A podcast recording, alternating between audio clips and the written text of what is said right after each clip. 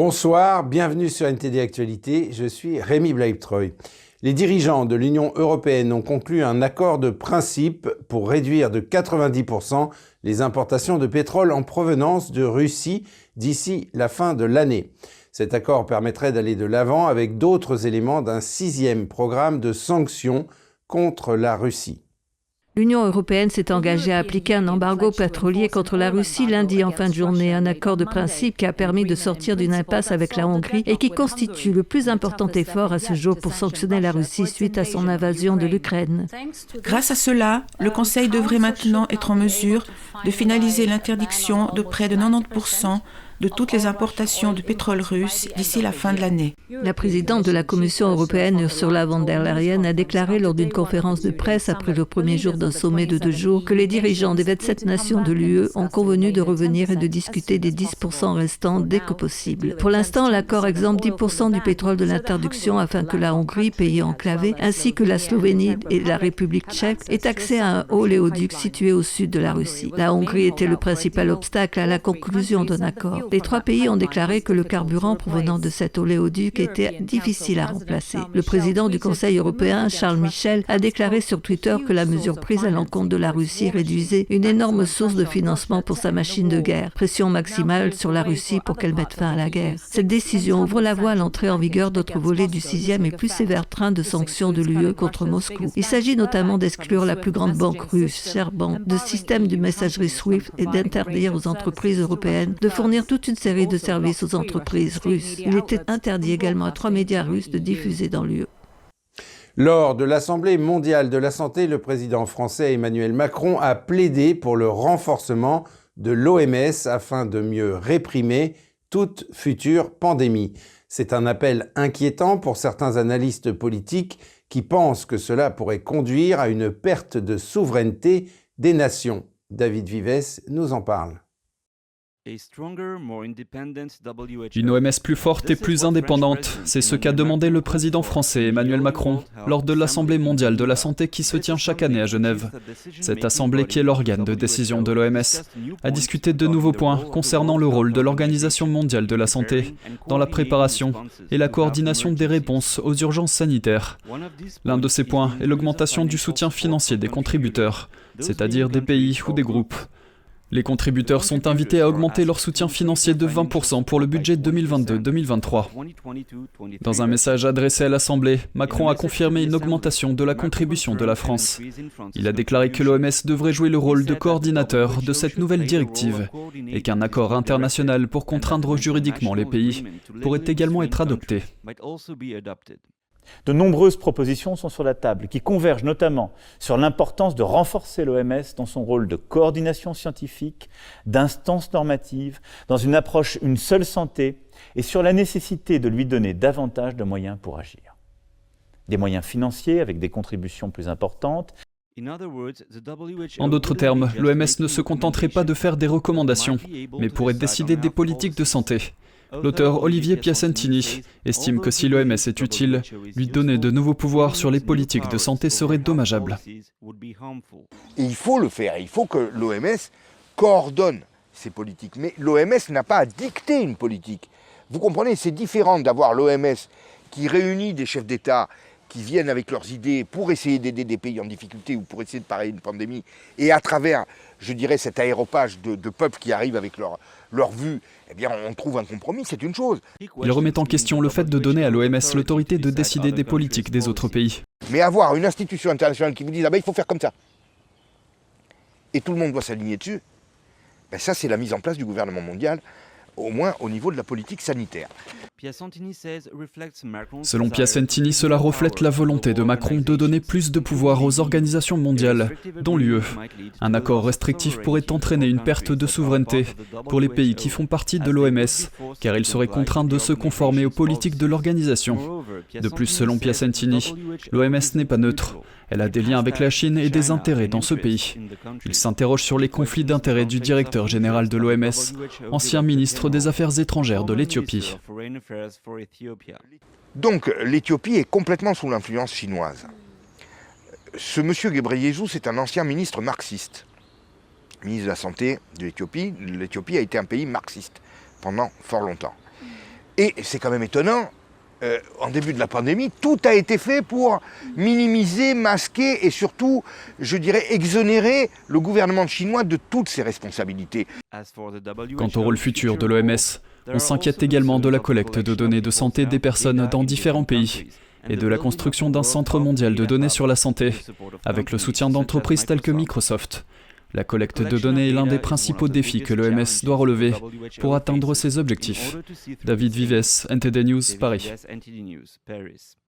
Et en Finlande, jugé par un tribunal d'Helsinki pour incitation à la haine en raison de ses prises de position sur l'homosexualité et le mariage, l'ancienne ministre chrétienne des Affaires intérieures, Päivi Räsänen, fait face à des procédures pénales interminables depuis 2019. Des experts en droits de l'homme se disent très inquiets de la menace qui pèse sur la liberté d'expression en Finlande. Les libertés d'expression et de croyance sont-elles en péril en Europe? Membre actif de l'Église évangélique luthérienne de Finlande, la parlementaire Päivi Räsänen a présidé le Parti finlandais des chrétiens démocrates de 2004 à 2015 et a été ministre de l'Intérieur de 2011 à 2015. En juin 2019, suite à la publication d'un tweet dénonçant le soutien des responsables de son Église à l'événement LGBT Pride 2019, elle est devenue la cible d'une enquête policière acharnée qui dure depuis trois ans. Accusée de discours haineux pour avoir simplement fait entendre ses convictions d'inspiration religieuse en lien avec le mariage et la sexualité, l'ancienne ministre des Affaires intérieures a dû subir d'interminables interrogatoires de police durant lesquels elle a été sommée de justifier sa compréhension de la Bible. En avril 2021, le procureur général finlandais avait retenu trois charges criminelles à l'encontre de Räsänen. Deux d'entre elles ont été maintenues malgré la forte recommandation des services de police d'abandonner les poursuites. Le 30 mars 2022, le tribunal régional de Helsinki a acquitté Räsänen de toutes les charges. Dans le tweet qu'il a mené au tribunal, une photo d'un passage de l'épître aux Romains était accompagnée d'un commentaire adressé directement à ses confrères. L'Église a annoncé qu'elle était un partenaire officiel de la Pride 2019. Comment peut-on faire s'accorder le fondement doctrinal de l'Église, à savoir la Bible, avec le fait de faire de la honte et du péché une fierté? Ce tweet a donné lieu à des investigations supplémentaires portant sur une émission radio dans laquelle Rassanen avait évoqué le sujet et sur un livret religieux qu'elle avait rédigé 20 ans auparavant. Si les propos tenus par Rassanen n'enfreignaient aucunement les règles de Twitter, et que le tribunal a statué qu'il n'était pas de son ressort d'interpréter des principes bibliques, le ministère public finlandais a choisi de prolonger la procédure pénale, se condamnant ainsi à prendre en charge les frais de justice de l'affaire, qui s'élèvent à plus de 60 000 euros. L'avocat de Rassanen, soutenu par l'association de défense juridique ADF International, a fait valoir qu'un jugement de culpabilité porterait gravement atteinte à la liberté d'expression en Finlande, Selon lui, les propos de Rassanen correspondent simplement aux enseignements chrétiens.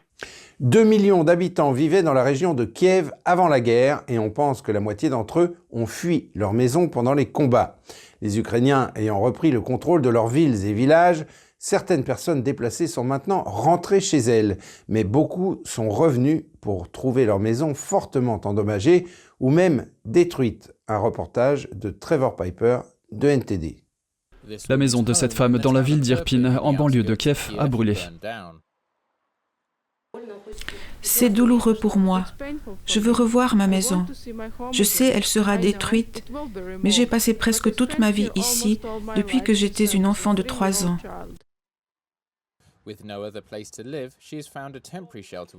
N'ayant aucun endroit où vivre, elle a trouvé un abri temporaire chez des amis, mais elle ne sait pas comment reconstruire sa maison. Les autorités locales disent qu'elles n'ont pas les fonds nécessaires pour restaurer toutes les maisons privées. Selon le gouverneur de Kiev, environ 26 000 maisons ont été détruites ou endommagées dans la région, à la suite des violents combats de février et mars. Son équipe a commencé à reconstruire les ponts et autres infrastructures importantes, ainsi que certains logements privés. Il espère pouvoir ouvrir les écoles et les jardins d'enfants le 1er septembre. Le gouvernement a alloué environ 35 millions d'euros de financement à quatre régions où les combats actifs ont cessé. La région de Kiev a reçu plus d'un tiers de cette enveloppe. Mais selon Kouleba, cela ne suffira pas à régler le problème, car il y a trop de destruction. Selon lui, la région a probablement besoin d'environ 20 millions d'euros supplémentaires pour les petites réparations, et encore plus pour reconstruire les maisons. Certains habitants ont décidé de se lancer dans la reconstruction. Un groupe de voisins a loué une pelleteuse pour commencer à dégager les débris de leurs maisons endommagées. Tout ici dépend du financement. Si le gouvernement donne de l'argent, tout sera réparé. Sinon, nous devrons tout faire par nous-mêmes uniquement. Le président ukrainien Volodymyr Zelensky a demandé que la Russie soit tenue financièrement responsable des dommages causés par la guerre. Il est toutefois probable que l'Union européenne, le Royaume-Uni et les États-Unis paieront la facture des réparations et de la reconstruction en Ukraine. Trevor Piper, NTD News. Près d'un million de clients chinois sont dans l'impossibilité d'accéder à leurs dépôts bancaires. Selon les médias chinois, ces comptes représentent une valeur de 1 à 4 milliards d'euros. On accuse les banques d'État concernées d'être impliquées dans des fraudes financières. Si cela était avéré et en l'absence de protection étendue en Chine, les clients des banques pourraient perdre leur argent. NTD s'est entretenu avec certains d'entre eux. Près d'un million de clients de banques ont rencontré un problème dans la province de Renan en Chine centrale. Ils ne peuvent pas accéder à leurs dépôts.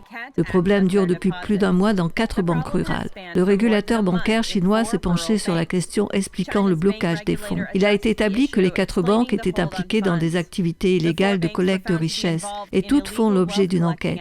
Mais les clients ont accusé le régulateur de ne pas avoir protégé les intérêts de la population en premier lieu. Certains des clients concernés se sont rassemblés lundi devant la commission de réglementation des banques et des assurances de la province.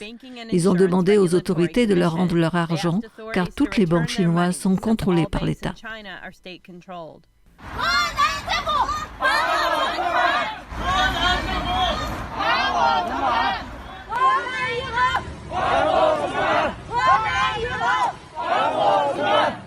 De nombreux clients avaient déposé toutes leurs économies dans les quatre banques.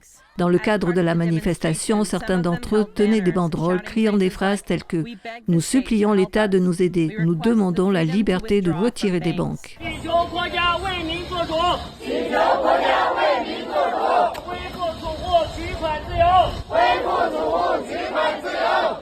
Ils ont même demandé au chef du Parti communiste chinois d'intervenir.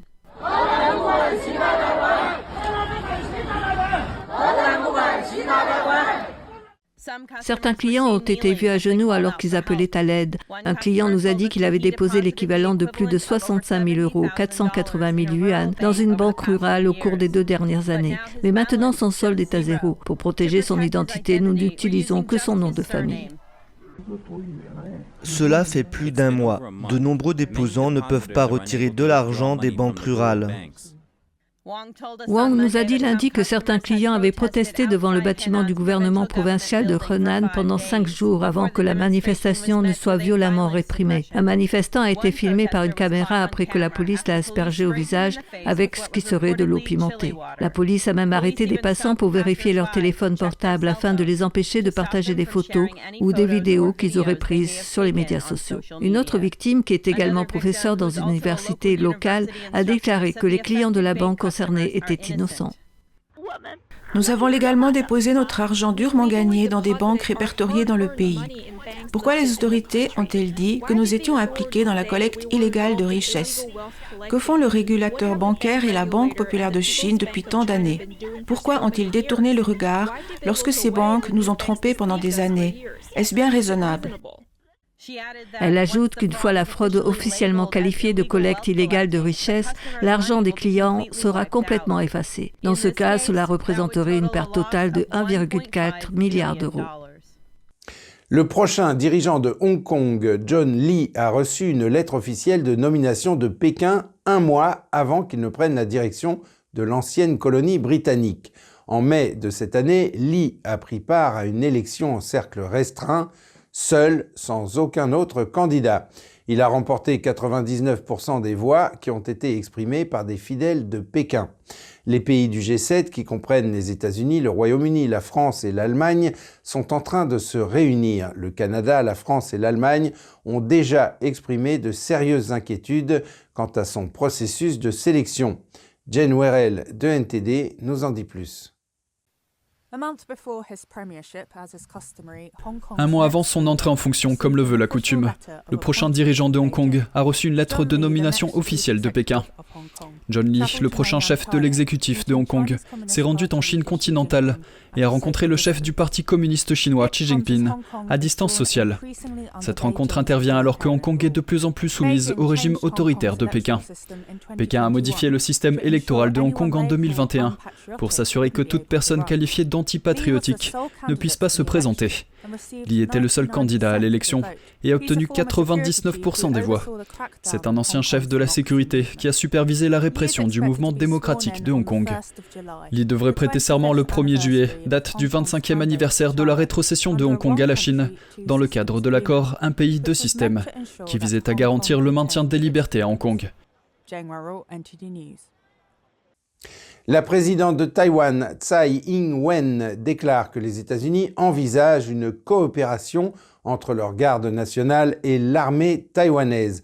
Un législateur américain est en visite sur l'île pour cette raison.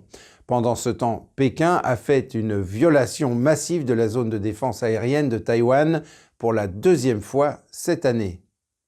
La présidente taïwanaise Tsai Ing-wen a annoncé que la garde nationale américaine allait coopérer avec l'armée taïwanaise. Cette mesure vise à contrer la menace croissante de la Chine communiste sur l'île. Le ministère américain de la Défense planifie désormais de manière proactive la coopération entre la garde nationale américaine et les forces de défense de Taïwan.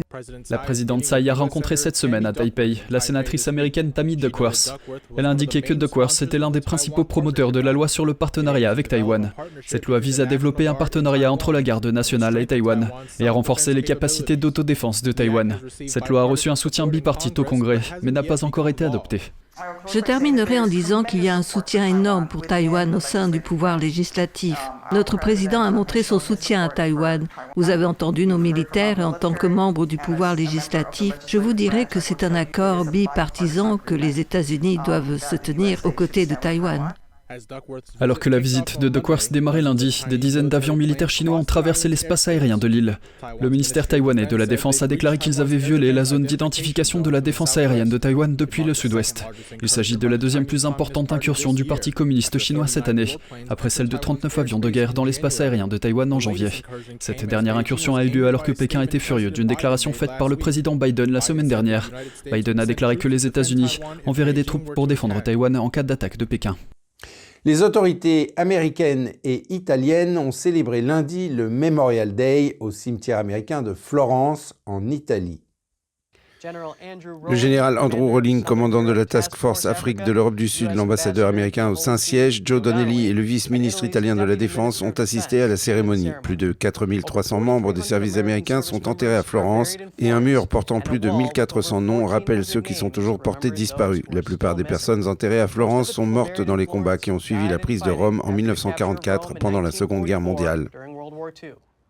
Rome a survécu aux invasions et aux occupations pendant des siècles, mais aujourd'hui, une armée de sangliers a assiégé la ville éternelle, et cette vague de porcs sauvages pourrait poser un risque sanitaire pour leurs cousins domestiques.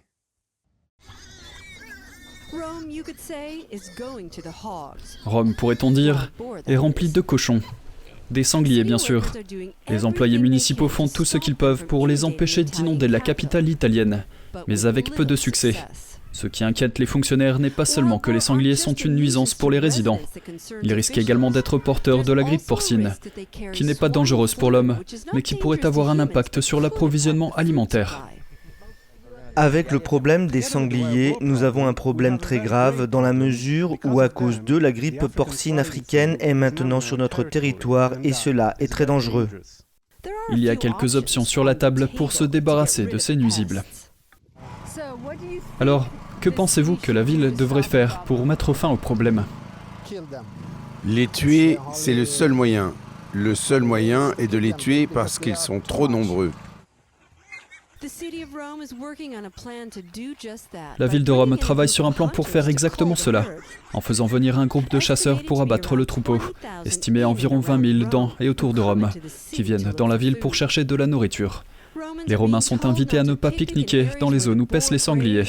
Ils sont également invités à désinfecter leurs chaussures et leurs mains avant de quitter les parcs. Mais tout le monde n'est pas d'accord avec la nécessité de tuer ces bêtes.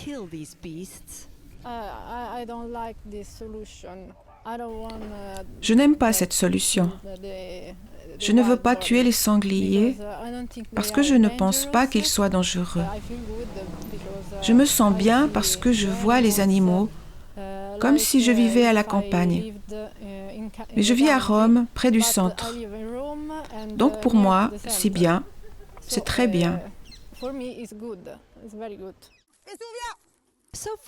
Jusqu'à présent, les sangliers ont effrayé un certain nombre de chiens locaux.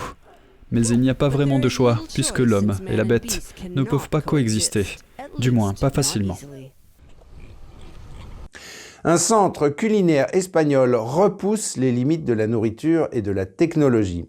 Scientifiques et chefs y conçoivent les cuisines du futur, ainsi que des gadgets qui pourraient un jour être utilisés dans les restaurants. Andrew Thomas de NTD nous en dit plus. Le centre culinaire basque CCB, situé dans le nord de l'Espagne, teste un nouveau type de logiciel.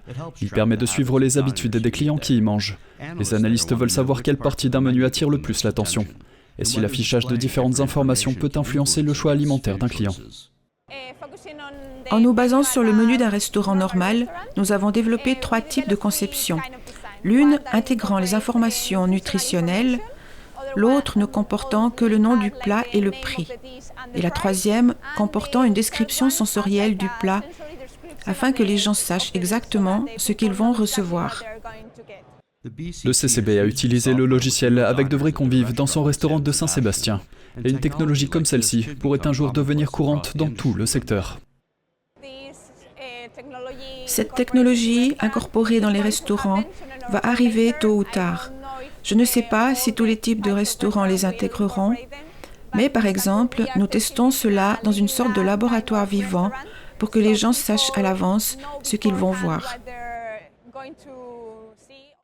Mais la nourriture elle-même reste l'aspect le plus important du restaurant. Le plat du jour est un pincho, un petit encas typique de la région. Il s'appelle le Mac Pincho, micro-accessible carbohydrate pincho. Les chefs du CCB ont travaillé avec des scientifiques de l'alimentation pour créer une recette équilibrée sur le plan nutritionnel. Elle est composée de 50% de fruits et légumes, 25% de protéines et 25% de glucides. Elle contient également des ingrédients dont il est prouvé qu'ils ont un impact positif sur la santé intestinale. Nous avons ce yucca qui a des glucides à longue chaîne. Donc les chefs, ce qu'ils ont fait, c'est le cuire et ensuite le congeler. De cette façon, vous pouvez modifier la structure de ces glucides à longue chaîne. L'équipe d'innovation du CCB a présenté ses dernières idées lors de l'événement de technologie alimentaire Food for Future à Bilbao. Andrew Thomas, NTD News. Et c'est la fin de ce journal. Merci de l'avoir suivi. Restez avec nous sur NTD pour la suite de nos programmes.